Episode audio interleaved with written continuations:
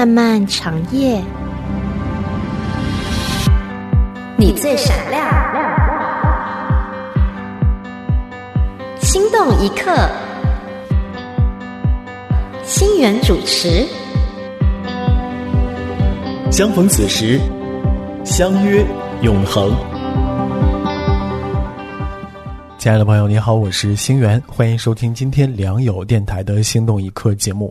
而今我们工作有两大目标，一个是技能能够得以提升，然后呢能够增加收入；另外一个可能就是希望早点完成工作，然后有时间去摸鱼，有时间去休闲。那今天星源想跟你分享两部分内容，一个是如何避免重复性的劳动，另外一个是如何去解决时间不知不觉溜走的这个问题。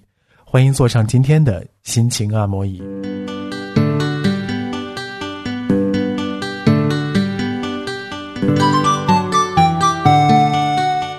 心源的心灵分享，帮你的心情做按摩。心情按摩椅。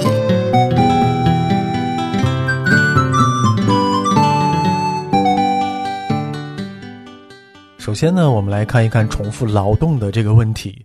很多人觉得重复劳动呢，主要是指通过体力完成的工作，比如说外卖啊、发传单啊。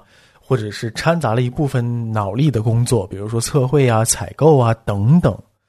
但其实呢，很多高强度的脑力工作依然是重复性的劳动。比如说，被大家认为重复性低的业务，其实时间长了呢，也会按照固定的套路，把流程当做是例行公事给走完，日复一日的都在重复性劳动，这就会让工作越来越熟练，但是成长却越来越慢。那么，如何破解这种职场上的重复性劳动呢？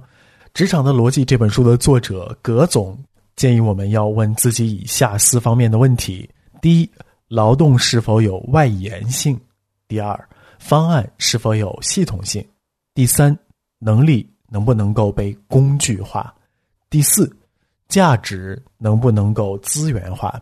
了解之后呢，你可以仔细观察周围固定的同样的工作，有人完成的中规中矩，有人呢完成的出其不意。同样是打工，有人成长必然遭遇天花板，而有人的职业发展轨迹呢是一条斜率陡得多的曲线。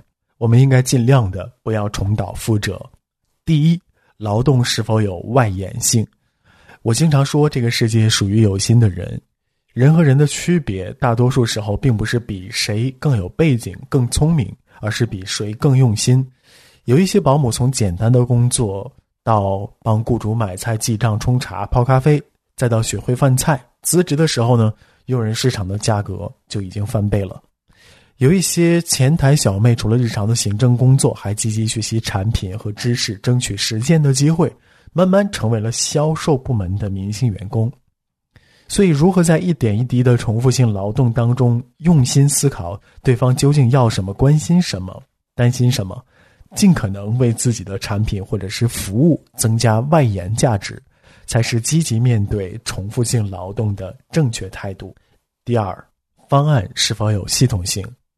做公司内部培训的时候呢，我曾经向员工推荐过管理大师彼得圣吉的经典商业教材《第五项修炼》。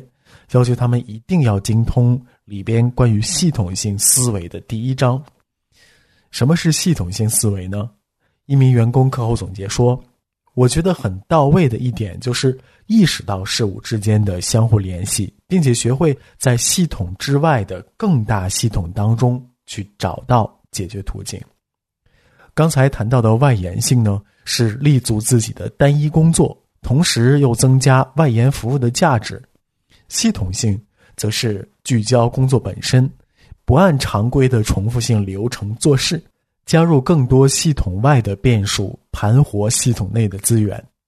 面对手头的工作，你是每次按照常规套路行就行，不行就随他去，还是千方百计的寻找系统以外的资源来说明自己完成任务呢？换句话说，你的方案具有系统性吗？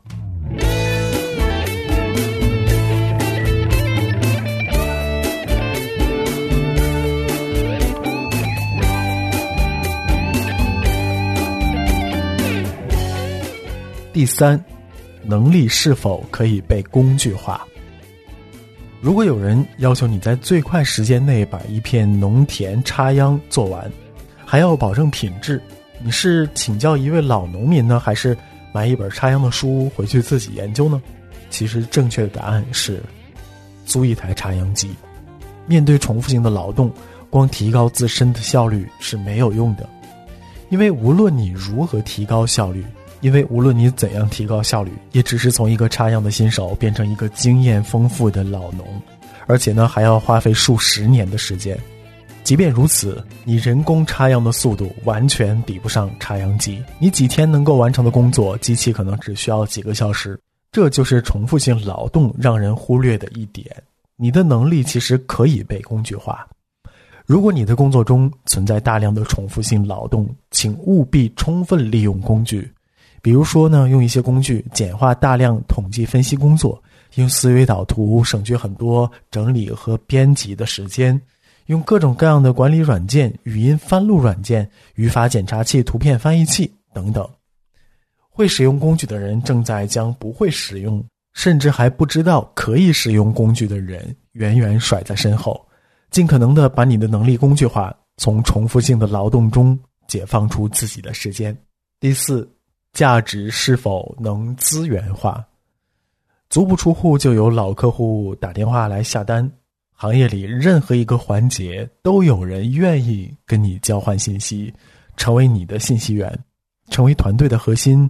有人跳槽愿意追随你，成为技术发展某个方向上有资格、有分量的发言者。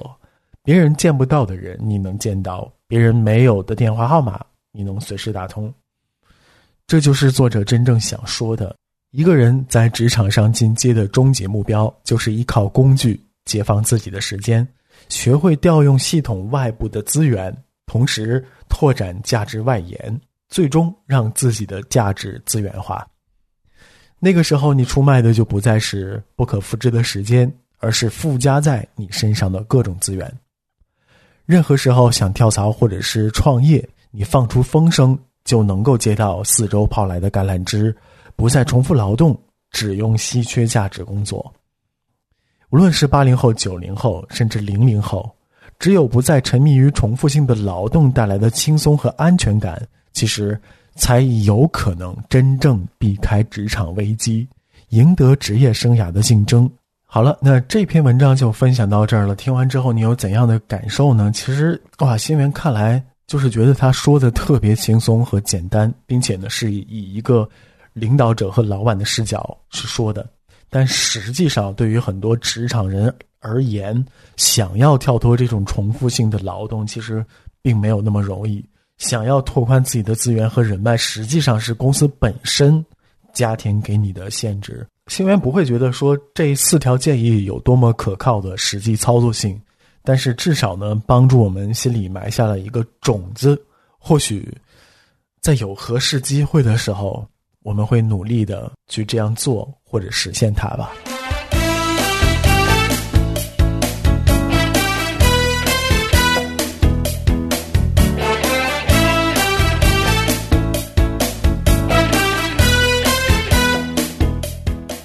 接下来，我们想一想那些。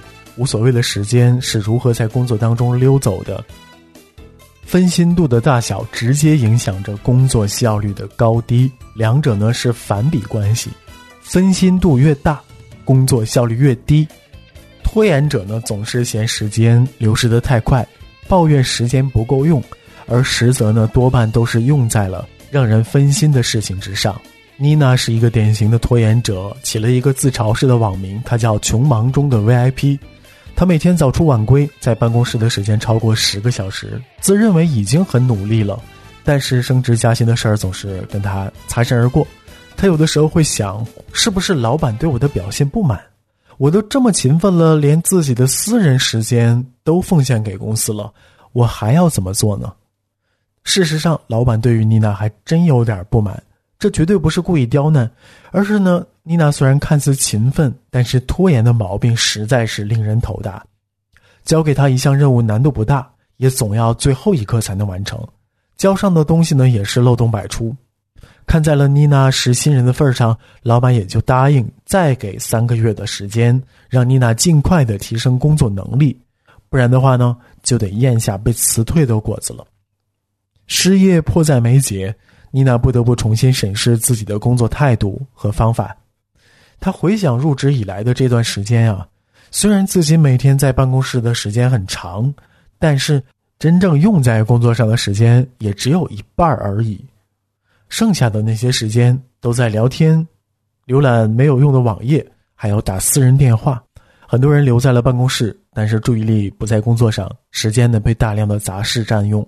等不到处理工作的时候呢，发现时间已经剩的不多了，然后呢就想赶紧赶个进度，但往往都是心有余而力不足。尽管没干什么大事儿要事儿精力和体力却明显的不支了。那这种情况该怎么办呢？接下来的这段内容来自《为什么事情做不完你还在划手机》这本书，作者是舒雅。作者说，有的时候呢，可能仅仅是从一个专注的状态当中抽离出去了三五分钟，也很难再次进入到原有的专注状态。毕竟，大脑在任务跟任务之间进行切换，是需要时间来调整的。分心的行为其实可以无止境的连接下去。你不想处理手上的工作，就去看股市的消息，顺便呢看一看淘宝，困了冲一杯咖啡。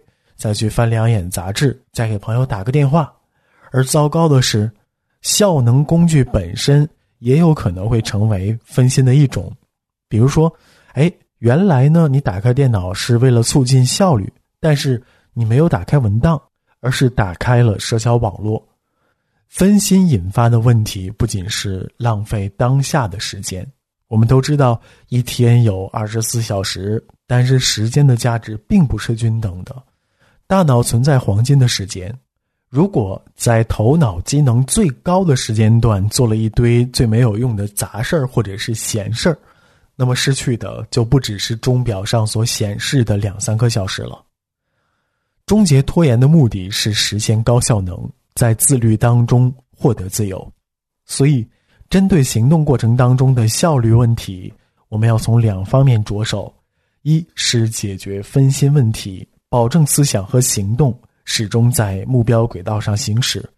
第二呢是提升专注力，让时间的价值翻倍。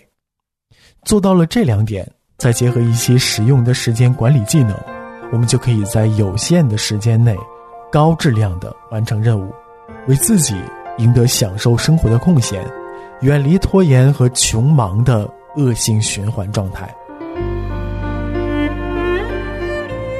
好了，那时间到这里，今天的心动一刻，星源就陪你到这儿了。希望今天所分享的内容能够对你有所帮助。我们下期再见。让我们竭力追求认识耶和华，